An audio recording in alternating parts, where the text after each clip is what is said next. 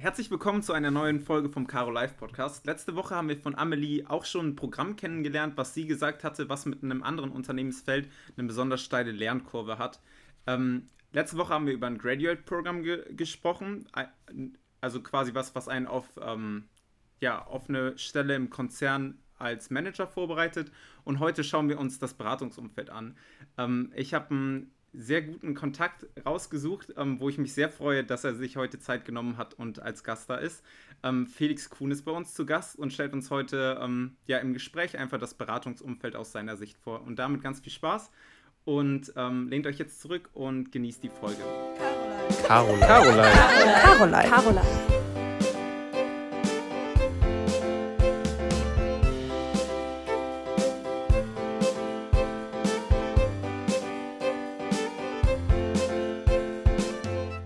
Grüß Felix, wie geht's dir heute?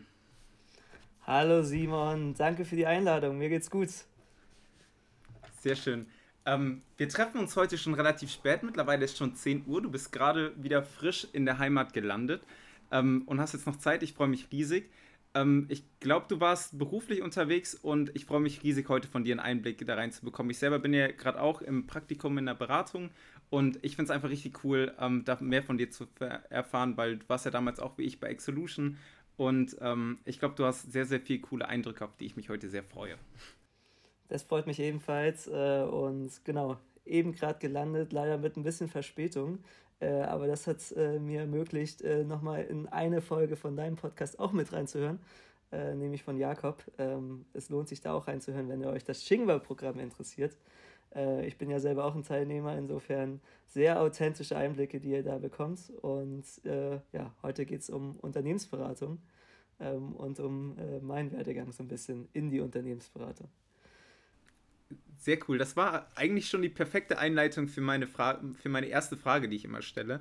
Ähm, da geht es nämlich um ähm, deine bisherigen Meilensteine. Also, was waren deiner Meinung nach die wichtigsten Punkte, die dich, ähm, ja, die deinen Charakter, die dich als Person äh, zu der Person geformt haben, auf die du heute so stolz sein kannst? Ähm, führ uns da doch einmal durch. Das fände ich mega spannend. Äh, ich habe lange überlegt, du hast es mir auch schon so ein bisschen im Vorfeld gesagt. Äh, Felix, denk mal über die Meilensteine nach. Ähm, und ich muss sagen, äh, bei mir war es immer eine, eine sehr schrittweise Entwicklung. Also es gab keine großen Punkte, wo ich jetzt sagen würde, äh, das, das hat mich jetzt zu, zu gewissen Punkten besonders geformt. Äh, ich würde immer sagen, es hat angefangen mit meinem Physiklehrer, ähm, der in, während der Abiturzeit äh, so das Interesse und die Begeisterung äh, für die Technik geschärft hat, äh, die mich dann anschließend auch zum, zum Studium nach Aachen geführt hat, wo ich dann Wirtschaftsingenieurwesen studiert habe. Und danach sind es wirklich immer für mich zu dieser Zeit logische nächste Schritte gewesen, äh, die mich dann in eine Richtung geführt haben, äh, die ich am Anfang des Studiums noch nicht für möglich gehalten habe.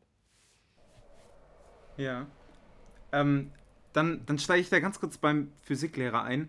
Ähm, das finde ich nämlich auch immer cool. Man hat ähm, schon immer Personen in seinem Leben, wo die einen einfach irgendwie, die einem einfach so viel Potenzial in einem freischalten, indem die einfach an dich glauben oder irgendwie dir einfach was Cooles zeigen. Was, was war das damals für dich, was, was diesen Physiklehrer für dich so besonders gemacht hat?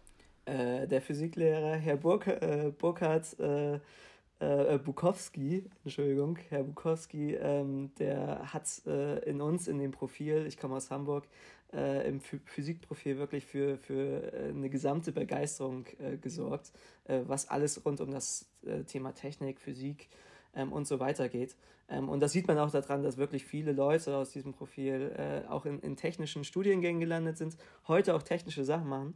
Ähm, und für mich war es damals so dieser erste Schritt, äh, auch mal aktiver darüber nachzudenken, äh, ja, mehr in diese Technikrichtung zu gehen, ähm, und äh, es war tatsächlich auch einer der, der Grundpfeiler dafür, äh, dass man dann den, äh, das Bachelorstudium äh, geschafft hat, äh, was dann natürlich auch in Aachen insbesondere sehr anspruchsvoll ist.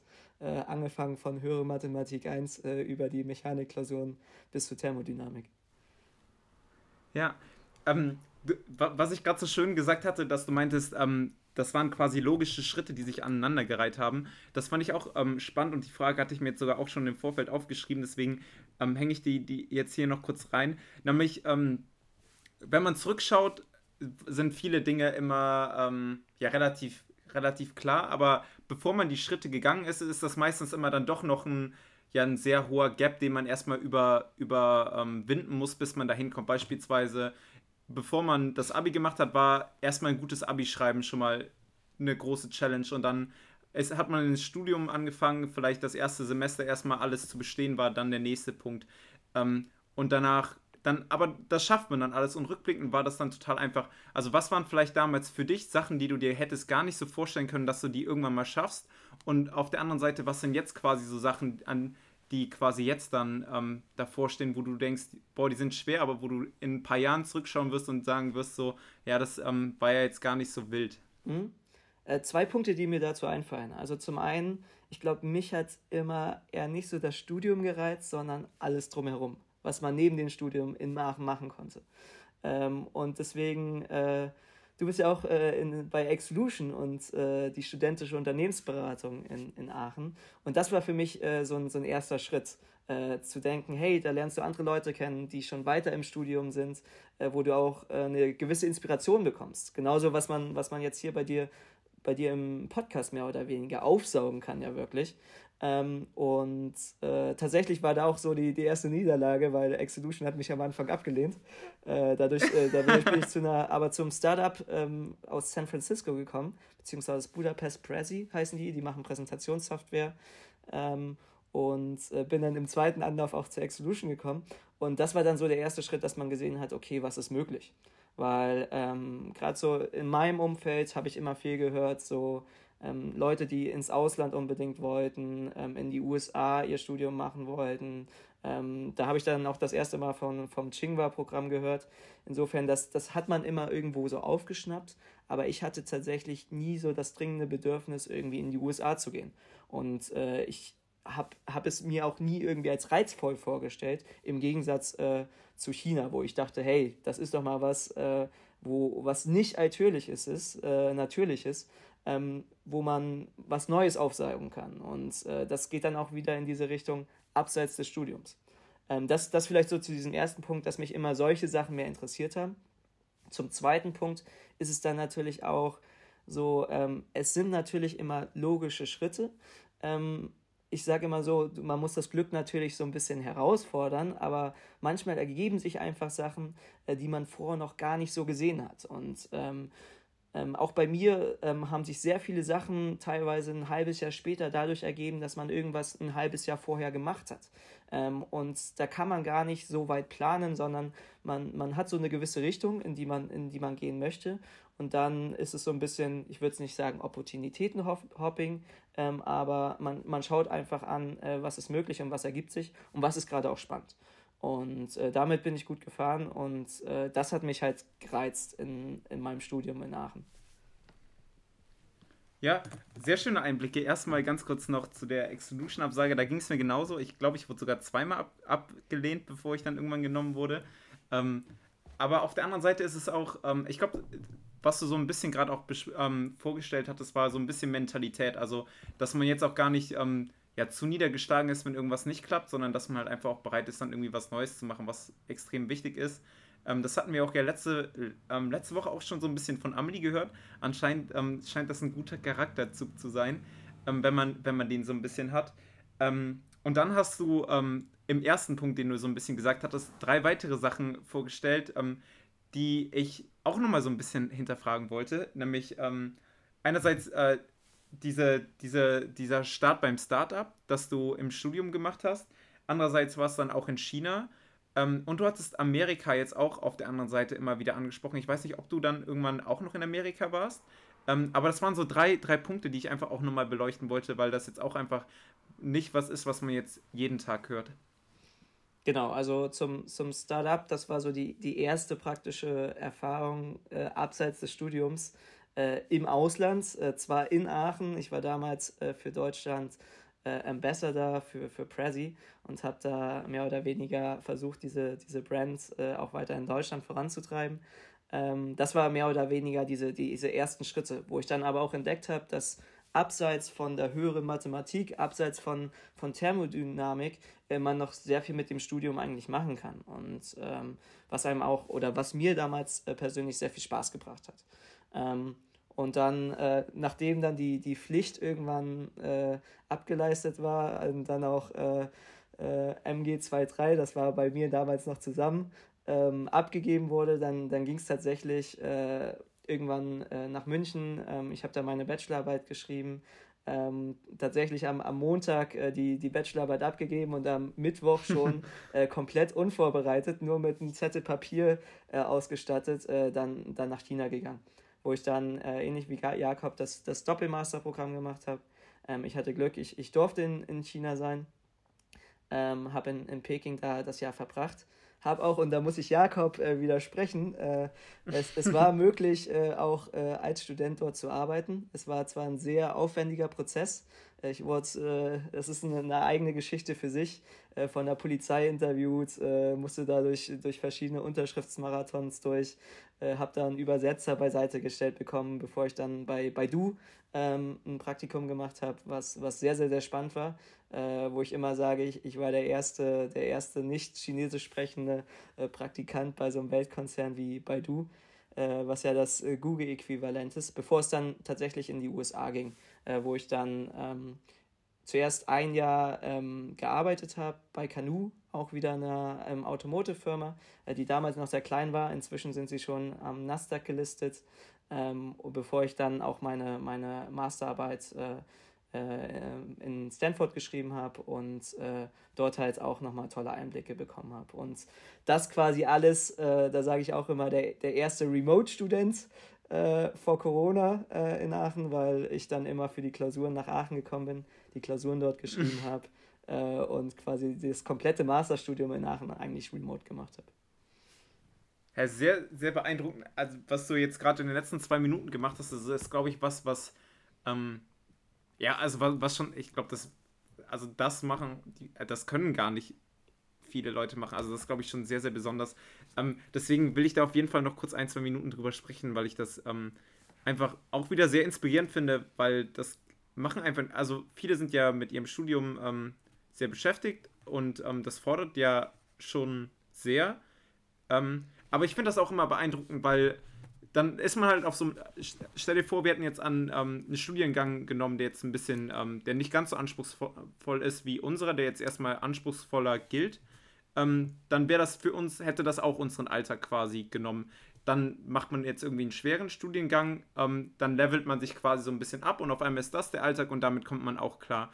Aber dann ist das ja quasi, was du gemacht hast, ja nochmal die, diesen, diesen Alltag, der jetzt anscheinend auch schon für viele Leute ähm, jetzt als anspruchsvoller ge gewertet wird, dann nochmal so zu toppen, dass man das nur noch nebenbei macht und eigentlich ähm, aus dem Ausland irgendwo anders arbeitet und trotzdem noch Klausuren schreibt. Also wie, wie, wie schafft man das und wie findet man vor allen Dingen diese, diese Chancen, nämlich allein das, das zu wissen, dass das geht und das auszuprobieren.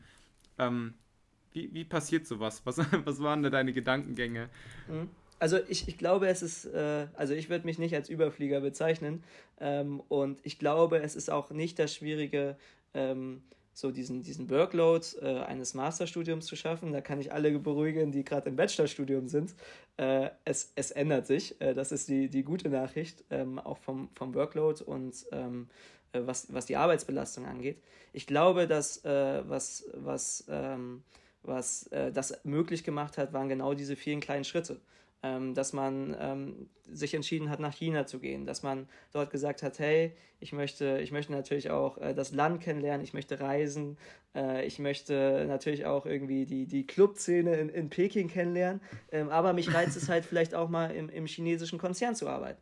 Und dann äh, dieses, äh, dieses Durchhaltevermögen irgendwo auch zu zeigen, zu wissen, ob so ein dreimonatiger Prozess so eine, ein neues Visum zu bekommen, ähm, durch diesen Polizeiinterviewprozess zu gehen, durch den Firmenprozess durchzugehen, äh, um zu diesem Praktikum zu kommen, äh, was wirklich super spannend war, ähm, um von da dann gesagt zu bekommen, hey, äh, wir würden dich gerne in die USA senden, wo man dann erstmal auf die Idee kommt, hey, vielleicht sollte ich mich auch mal in den USA umschauen, ob es da coole Praktika gibt oder coole Arbeitsmöglichkeiten und dann ähm, einfach diesen weiteren Schritt zu gehen und einfach mal Leute anzuschreiben, ohne jetzt große, große Vorbehalte zu haben oder große Scheu zu haben und zu fragen, hey, ich habe hier diese Erfahrung schon sammeln können, äh, kann ich euch nicht unterstützen dabei bei eurer Mission? Ähm, und so baut sich das nacheinander auf. Und äh, das sind so viele Zufälle irgendwo dann auch, ähm, die man, wie ich meinte, nicht planen kann, ähm, aber wo man halt immer wieder sagen muss, hey, ähm, das treibt mich halt an, äh, das treibt mich persönlich auch an. Ähm, und äh, abseits der Uni zu versuchen, neue Einblicke zu gewinnen. Und äh, das, das, was ich eben gerade erzählt habe, ist eher so ein, so ein Resultat von vielen Zufällen, ähm, aber auch ähm, von diesem Willen, so möglichst viel neben der Uni ähm, aus dieser Studentenzeit natürlich mitzunehmen. Ähm, und das hat mich damals angetrieben und das treibt mich eigentlich immer noch an. Herr Mega, ähm, da, da freue ich mich richtig, dass ich noch meine Masterzeit vor mir habe und noch all das versuchen kann auszuprobieren. Ähm, und Außerdem, was mir da aufgefallen ist, ich habe natürlich auch, ähm, wie, alle, wie alle Zuschauer schon wissen, ich scroll ja immer die LinkedIn-Profile von, von meinen Gästen einmal durch und gucke, was da so steht. Und äh, du hast immer noch ganz oben quasi ähm, zwei, zwei Punkte drauf stehen, Deep Tech und Startups, dass das quasi immer noch das ist, was quasi so in deinem Alltag ist. Ich weiß nicht, ob wir dann schon zu viel quasi für den zweiten Teil vorwegnehmen, aber so wie ich es verstanden habe, ist das einfach Sachen, für die du dich richtig interessierst. Ähm, und vielleicht sagst du da einfach was zu, warum, warum du das so spannend findest und was du darunter verstehst. Nämlich Deep Tech ist jetzt, ähm, also ich habe da noch kein klares Bild für und ähm, dann, dann bekomme ich das von jemandem, der da richtig ähm, ja, tiefgründig inspiriert drin ist, da einen coolen, coolen Einblick von. Gerne. Also äh, meine, meine Start-up-Geschichte beginnt ja irgendwo vielleicht in den USA, würde ich so nennen, ähm, bei Canoe. Ähm, ich habe dort aber gesehen, irgendwie, ich, ich möchte herausfinden, wie man so Geschäftsmodelle ähm, testen kann, bevor man eigentlich ein Produkt hat, so wie es mit dem Auto ist. Und das hat mich nach Stanford getrieben, äh, wo ich sehr viel in diesem Bereich äh, Startups ähm, und Gründertum geforscht habe. Und es immer darum ging, ähm, hey, wie können wir die, die Erfolgswahrscheinlichkeit eines Startups ähm, erhöhen und wie können wir Gründer unterstützen. Ähm, und was da rausgekommen ist, ist quasi, dass wir uns angeschaut haben, wie Gründer Annahmen treffen. Ähm, uns äh, quasi den Gründern eine Methode geben, bessere Annahmen zu treffen. Und äh, da bin ich heute immer noch im, äh, in, in der Forschung drin, äh, mit Stanford, mit der RWTH Aachen, mit der WHU. Genau das Thema tiefer zu legen. Da, da wird auch äh, im, im nächsten Jahr ähm, ein Paper zu veröffentlicht werden, äh, was das Ganze nochmal so ein bisschen anschaulicher macht. Und das begeistert mich halt wirklich. Ähm, und gerade wenn es dann äh, zu diesem Punkt Deep Tech, wenn es dann wirklich um, um technische Themen geht, ähm, wo, wo man halt auch technische Lösungen finden muss oder wo dann auch wirklich eine Technologie dahinter steht, äh, die man auch erstmal ergründen muss.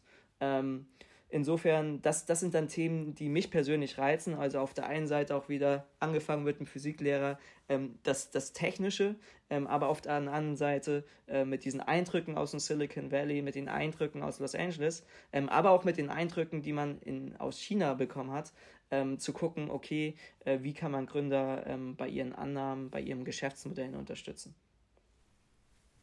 Ja, cool. Ähm, ich lese gerade ein Buch, vielleicht kennst du das auch, äh, das heißt Shenzhen, ähm, Zukunft Made in China heißt das, glaube ich. Von, kennst du das? Ich kenne es nicht, äh, aber äh, worum es da? Also ich denke an, es, ich nehme an, es geht um Shenzhen. Genau, Shenzhen. Ähm, und das wird als ähm, ja, das Pendant zu ähm, dem Silicon Valley in China quasi vorgestellt. Ähm, und man, also man, also seitdem ich das Buch lese, denke ich auch, Vielleicht kann ich da ja irgendwie später mal meine Masterarbeit oder so in, in Shenzhen schreiben über künstliche Intelligenz oder sowas.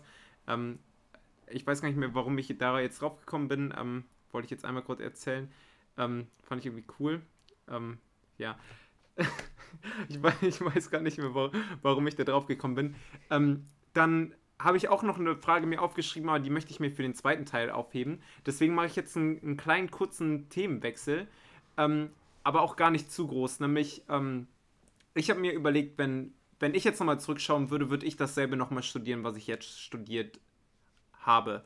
Ähm, jetzt bist du komplett fertig. Das heißt, du hast sogar schon deinen Master fertig, arbeitest jetzt, warst in extrem vielen unterschiedlichen Arbeitsfeldern, hast jetzt auch schon für unterschiedliche Firmen gearbeitet, die jetzt nicht der klassische Maschinenbauer ist, habe ich es herausgehört, mit Canoe beispielsweise. Ähm, deswegen die Frage, was würdest du studieren, wenn du jetzt nochmal studieren würdest? Oder ähm, welche Kompetenz würdest du dir versuchen, noch mehr aufzubauen? Mhm. Ähm, also, äh, wenn ich jetzt heute nochmal anfangen müsste zu studieren, wäre es, äh, ich glaube, nicht Wirtschaftsingenieurwesen mit Maschinenbau.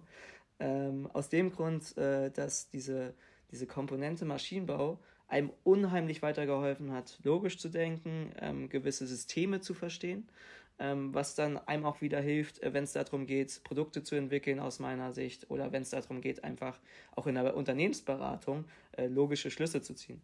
Ähm, ich glaube, ähm, wenn ich heute nochmal anfangen würde, würde ich äh, Wirtschaftsinformatik studieren, äh, wo man, glaube ich, auch zu großen Teilen diese, diese logischen Kenntnisse durch die Informatik mitbekommt, wo man aber vielleicht noch ein, zwei ähm, IT-Themen noch stärker beleuchten kann, als äh, mit dem Wissen, was man sich während der Tätigkeit für Unternehmen wie Baidu zum Beispiel aneignet. Mhm.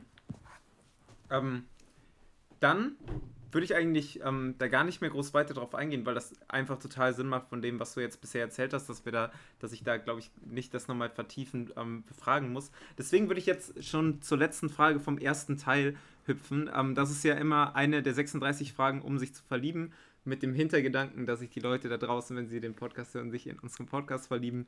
Ähm, die Idee davon. Und da habe ich mir heute eine Frage rausgesucht, ähm, die ich jetzt ähm, dich fragen wollte glaubst du, dass es wichtig ist, etwas Künstlerisches zu lernen?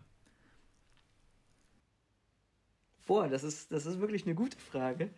Ähm, ich, ich glaube, es ist, es ist schon wichtig, dass man für sich irgendwie einen Ausgleich findet. Und einen Ausgleich, ähm, der überhaupt nichts mit dem zu tun hat, für das man sich vielleicht in der, in der Arbeit oder in der Uni interessiert.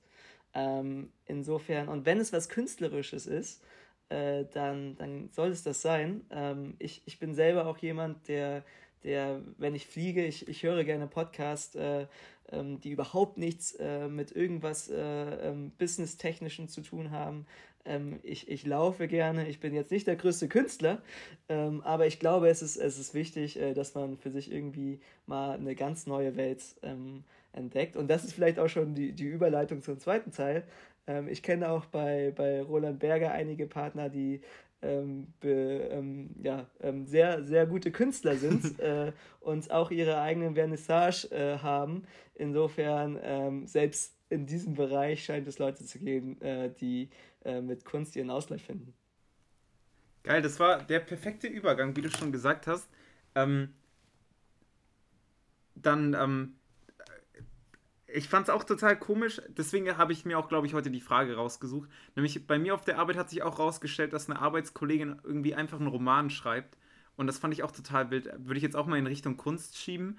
Ähm, einfach so, so ein klassischer Berater, sehr, sehr, sehr datengetrieben und so. Und auf einmal dann irgendwie so ein Roman. Das, das fand ich irgendwie total witzig. Ähm, auch das mit dem Ausgleich, aber da möchte ich dann auch im zweiten Teil auch nochmal vielleicht darauf zurückkommen. Deswegen hier so ein paar, paar kleine Cliffhanger.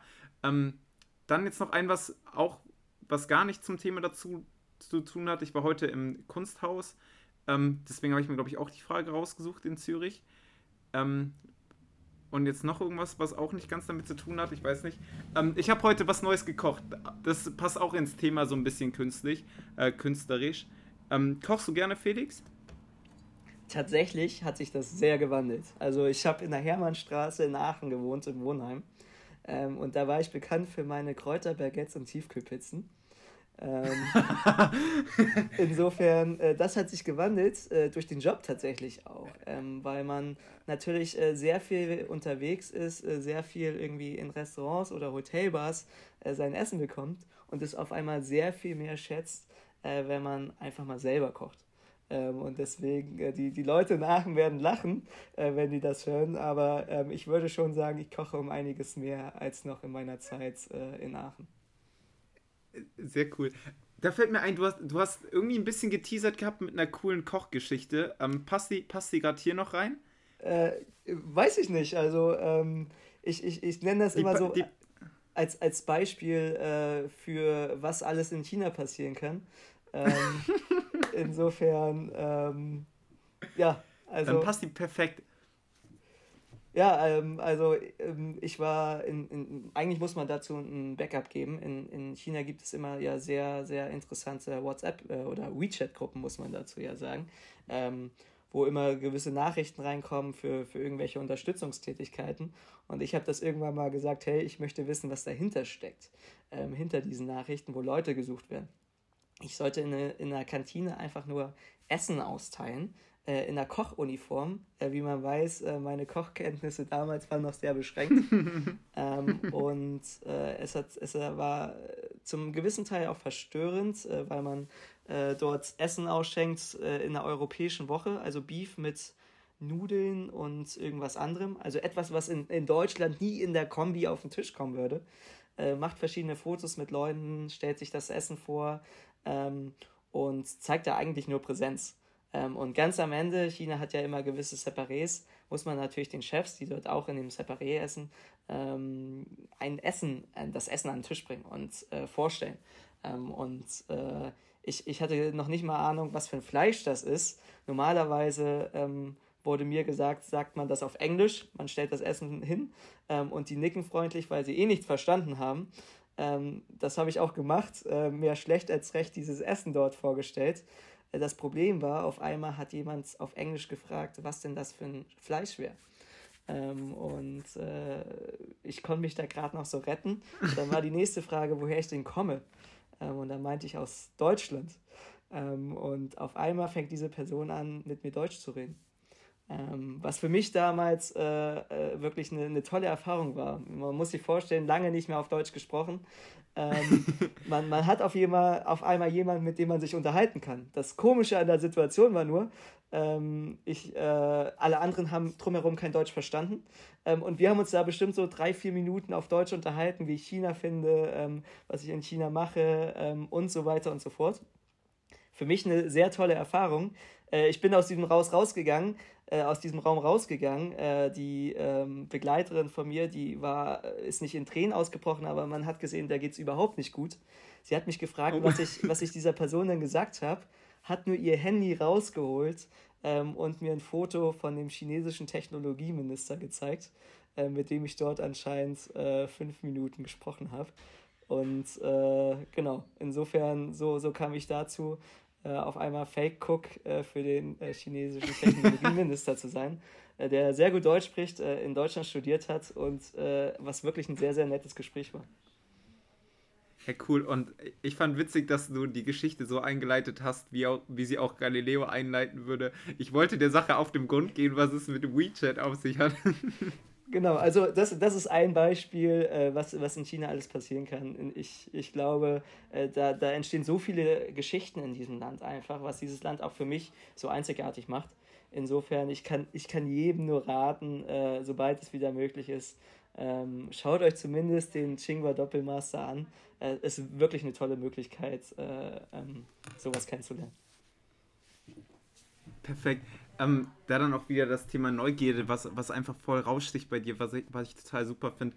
Um die Folge jetzt abzuschließen, ich hatte ja einmal ganz kurz vorhin ähm, zu Essen übergeleitet und das hatte ich eigentlich gar nicht aktiv gemacht, ähm, weil ich die Geschichte noch im Hinterkopf hatte, nämlich sondern einfach, weil ich auch heute was richtig Leckeres gekocht habe, was ich ganz kurz teilen wollte, weil das eine Kombi ist, die es, glaube ich, so noch nie gegeben hat und die war wirklich sehr gut. Nämlich ich hatte noch Spargel und eine Paprika übrig ähm, grünen Spargel, den habe ich klein geschnitten. Ähm, daran merke ich auch, dass ich älter werde, dass ich mir selber Spargel kaufe.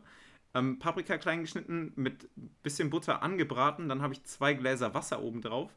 Und ähm, weil ich Lust hatte auf eine Spargelsuppe und dann wollte ich das eigentlich mit Mehl so ein bisschen andicken, hatte ich aber nicht. Dann habe ich Polenta da reingemacht und ein, ein bisschen Brühwürfel und das war's. Und ähm, das war richtig, richtig lecker. Also meine Freundin kam nach Hause und sie war sehr positiv abgeholt. Also ja, das, ähm, das kann ich sehr empfehlen, gut. eine Polenta Spargelsuppe. okay, damit ähm, machen wir jetzt hier mal einen kleinen, kleinen ähm, Abschluss zur ersten Folge. Wir hatten ja jetzt schon einige Cliffhanger, Ausgleich, Neugierde, ähm, Startup, Deep Tech, dass du noch an Paper schreibst, Roland Berger an sich. All das, ähm, darum geht es jetzt in der nächsten Folge. Ich freue mich schon riesig. Ähm, für mich geht es ja gleich wieder weiter. Ihr müsst euch zwei Tage gedulden. Deswegen, ähm, ja, riesen Dankeschön an dich schon mal, Felix, für, für die ganzen Einblicke. Und dann hört ihr uns in zwei Tagen wieder. Tschüss.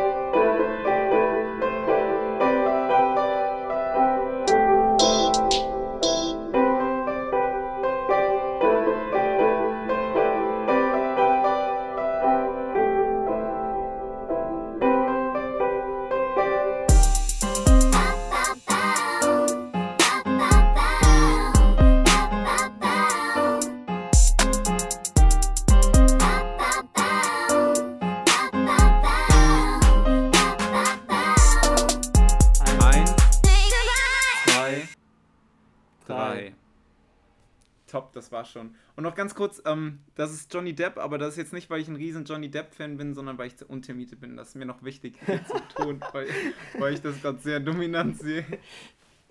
Kein Problem.